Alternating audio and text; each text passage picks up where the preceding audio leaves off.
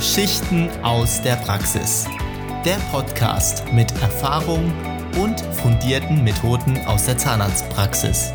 Für mehr Spaß, Erfolg und glückliche Patienten. Hallo und herzlich willkommen zur zweiten Folge von Geschichten aus der Praxis.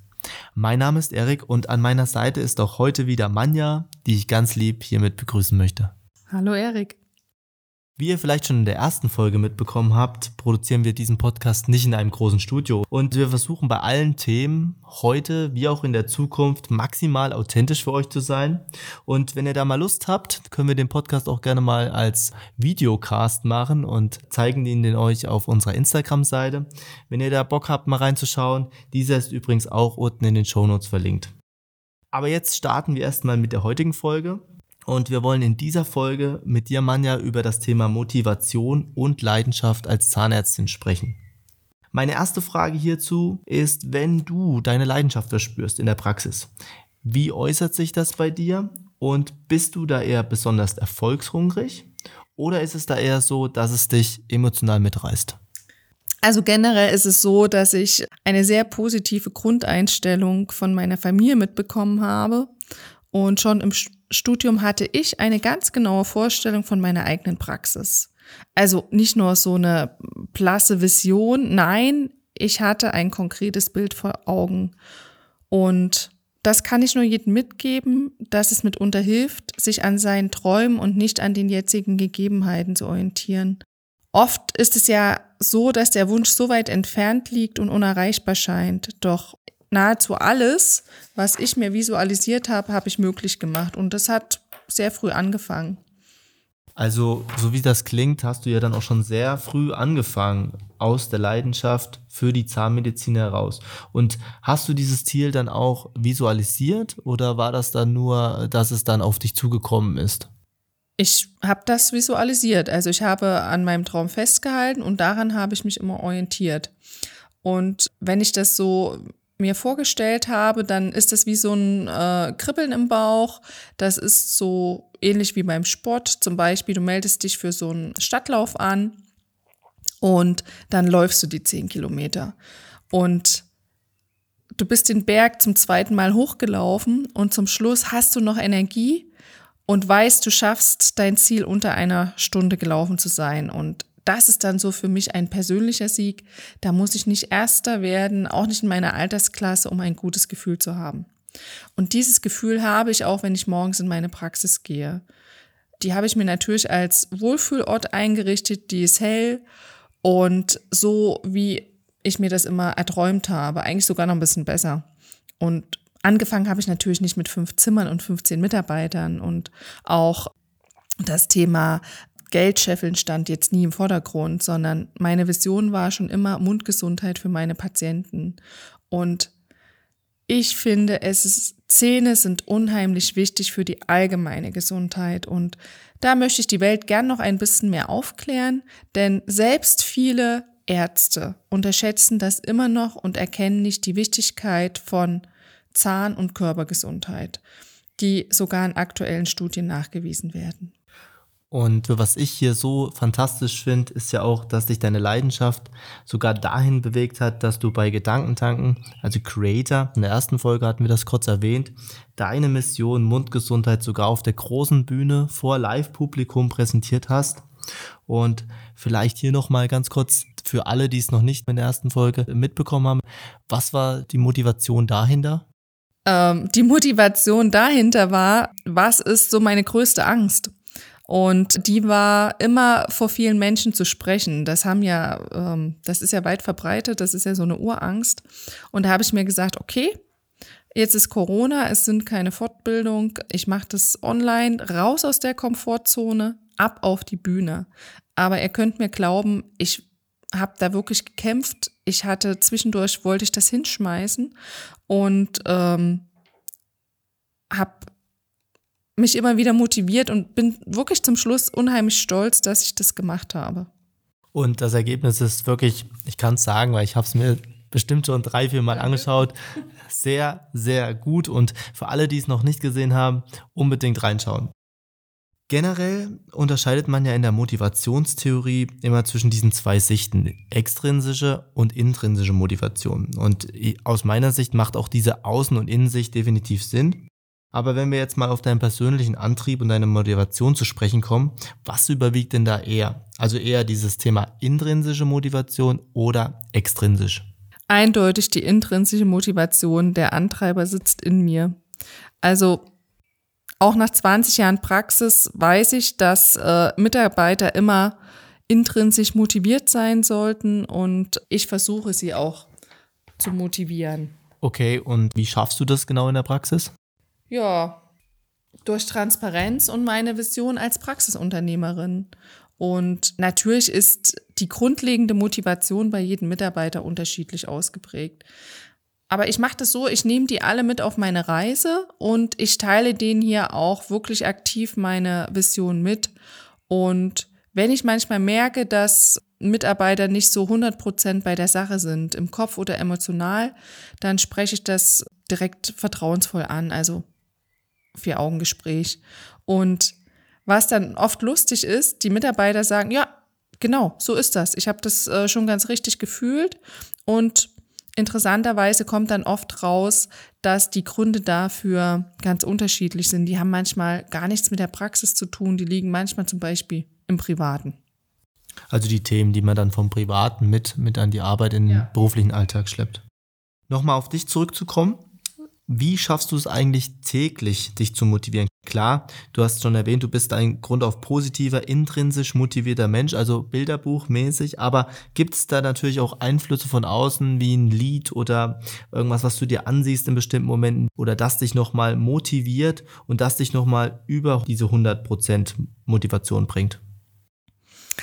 Ja, ich äh, ich lasse mich natürlich gern motivieren, vor allen Dingen Lob meiner Patienten oder auch wenn die Patienten meine Mitarbeiter loben ähm, oder loben, wie toll die Prophylaxe waren oder Kollegen sagen, Mensch, du machst das toll, dann motiviert mich das unheimlich. Also da hatte ich letztens eine Patientin, das ist so ein, ein sportlicher Typ, die war, ist über 80 und die ist von Anfang an kommt die in meine Praxis und ist diese Entwicklung von Beginn der Prophylaxe bis jetzt Solo-Prophylaxe, äh, Bio-Balance-Prophylaxe mitgegangen und hat mir erzählt, sie war gerade zur Kur und sagt, Frau Krampe, können Sie sich das vorstellen? Ich war die Einzige, die ihre Zähne nicht an den Nagel hängen musste. Und da haben wir beide herzlich gelacht und das ist doch so das schönste Lob, ne? Die Patienten davon sozusagen zu überzeugen, was Gutes zu tun und sie dann erfahren zu lassen, dass das auch gelingt. Absolut. Und das glaube ich auch fest, das sollte ja ein Ziel des Alterwerdens sein, dass man seine Lebensqualität hier möglichst bis zum Schluss erhält. Und da ist natürlich auch die Mundgesundheit ein wesentlicher, ein wesentlicher Beitrag dazu. Da fällt mir auf, wir haben ja noch gar nicht über das Thema Leidenschaft und Zahnmedizin, also deine persönliche Leidenschaft für die Zahnmedizin gesprochen, woher die überhaupt kommt. Also meine Leidenschaft äh, für die Zahnmedizin stammt aus eigener Erfahrung.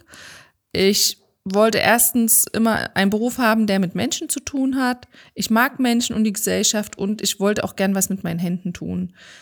Der richtige Impuls äh, kam dann durch eine Wurzelkanalbehandlung. Da war ich erst 15 Jahre bin Moped gefahren und mein Zahn hat gezogen.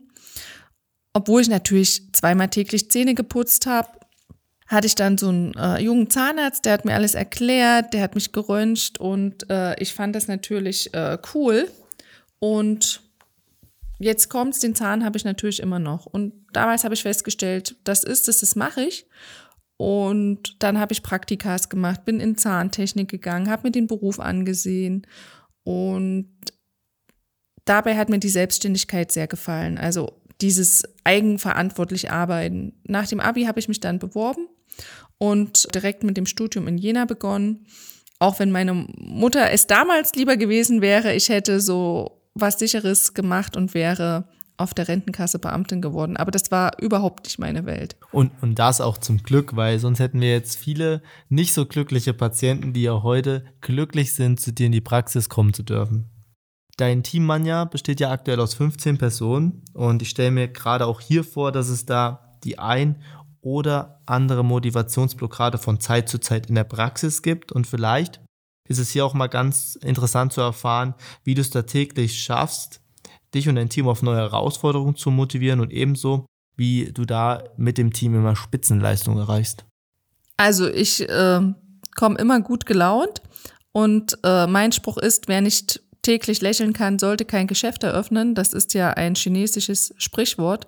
Und das ist mein Job. Also ich als Chef bin dazu da, gute Laune zu verbreiten und mein Team so mitzunehmen durch den oftmals stressigen Praxisalltag.